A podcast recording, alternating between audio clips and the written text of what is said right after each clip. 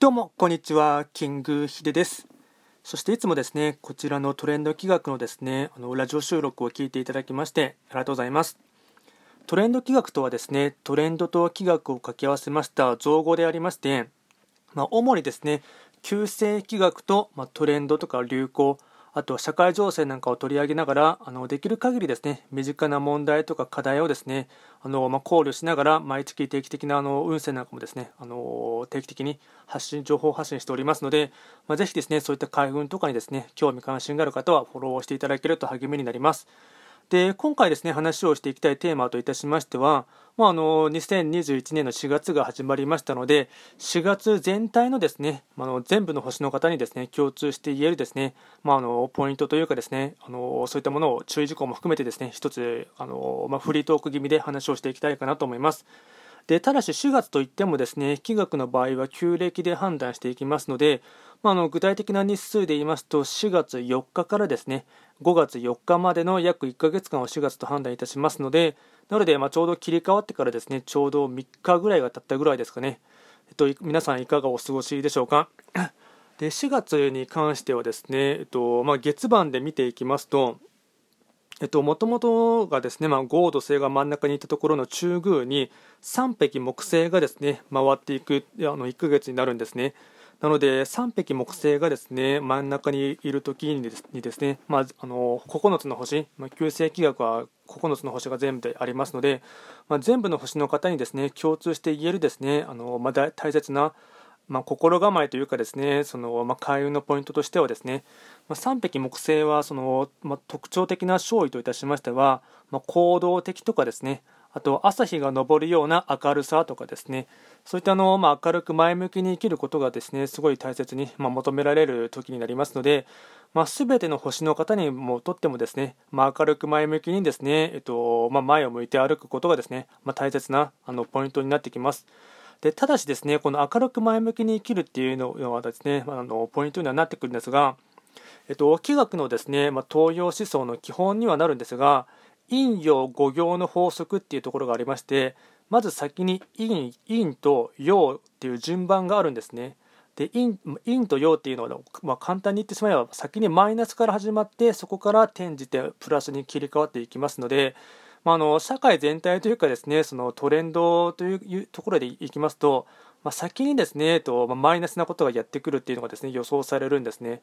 なので、まあ、全ての星の方にとってですね、まあ、あの思わぬですね、うんまあ、自分にとってうん、あまり前向きになれないようなようなですね、まあ、状況がやってきたりとかですね、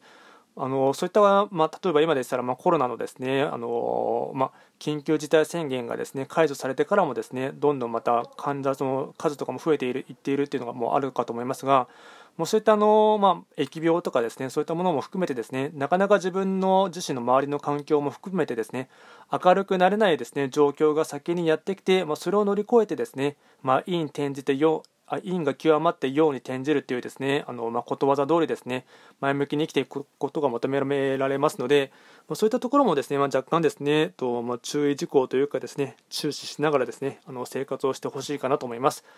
合わせてですね申し上げますと、えっと、4月に関しましては春からですね夏に切り替わります土曜の期間、まあ、季節の切り替わりのですね土曜の期間がですね4月の17日からですね5月の5日まで、まあ、約18に2週間弱ありますのででこの土曜の期間に関しましては、えっとまあ、別の収録で1本ですね、まあ、あの注意事項とですねあと開運のポイントなんかも含めて合わせてあの収録していますので、まそちらもですねぜひとも聞いてほしいと思いますが、まあ、今回ですね一応あの、まあ、スマシンプルにあの、まあ、土曜のですねあのことをどう話そうと思いますと、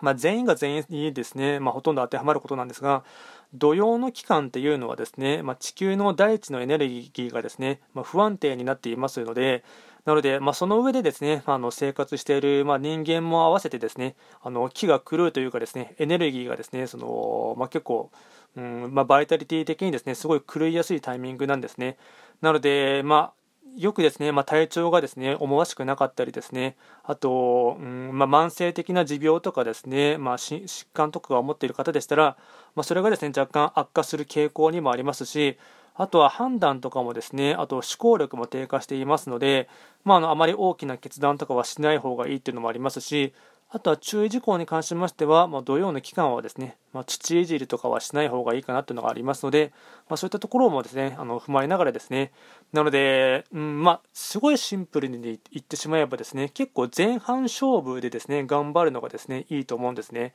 4月の17日以降からはなかなか大きな決断とかですね動きにくいというか体調的にもあまりフルスロットルでですね走り回れない時になりますのでなので4月の16日までを目安にですねあの、まあ、前半勝負で走り切るっていうのがですね結構ポイントとしてはですね9つの星の中の方全員で共通して言えるところですしあとはあの、まあ、マイナスなところからですね結構前向きになれない状況とかですね、まあ、そういったことがあの、まあ、多々起こりやすい時ではありますが、まあ、あのそういったですね、まあ、天気予報だと思っていただいてですねあの、まあ、4月に関してはそういう、うんまあ、流行りというかですねそそんな感じの,、まあ、あの風回しなんだなと思っていただければですね、まあ、あの前もってですね、まあ、雨が降っていると思えばですねあの傘を差してですね準備したりもすると思いますので、まあ、そういった感じで改めてですね、まあ、心構えというかですね、まあそのまあ、今月とそういった1ヶ月なんだなというふうにですねあの思っていただければ多少なりとも気は楽になるかなと思いますので今回はあのすごい簡単にですねあの解説をさせていただきました各星のものに関しましてはもうすでにですね、えっと、アップしていますのでそちらも合わせて聞いていただければなと思いますのでよろしくお願いいたしますではですね、えっと、今回も最後まで聞いていただきましてありがとうございました。